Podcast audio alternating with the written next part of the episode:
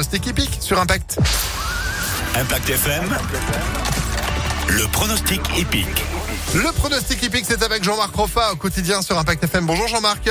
Bonjour. Et pour le quintet, quintet plus de ce milieu de semaine, direction Bordeaux. Aujourd'hui, votre base, le cheval qu'il faut absolument mettre dans son pronostic, c'est qui?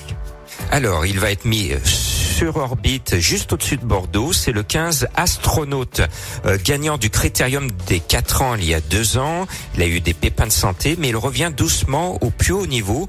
Et ici, pour lui, c'est une balade de santé parce que c'est un cheval pratiquement de prix d'Amérique. Donc ce 15 est la bonne base de la course. Le 15, c'est noté. Si on veut faire un petit 2 sur 4, il nous faut un coup de cœur. Votre coup de cœur, c'est qui?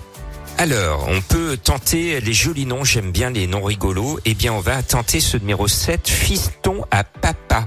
Il est très régulier, il est toujours dans les 5, il est à 20 contre 1. Moi, c'est un cheval que j'aime bien, j'aime bien ces petits trotteurs qui, qui sont un peu des diesels, ils avancent tout le temps. Ce ne sont pas des champions, mais ils descendent l'argent des turfistes. C'est un vrai coup de cœur, ce numéro 7. Ah bah c'est noté. Le tocard pour euh, ce mercredi, vous envisagez qui?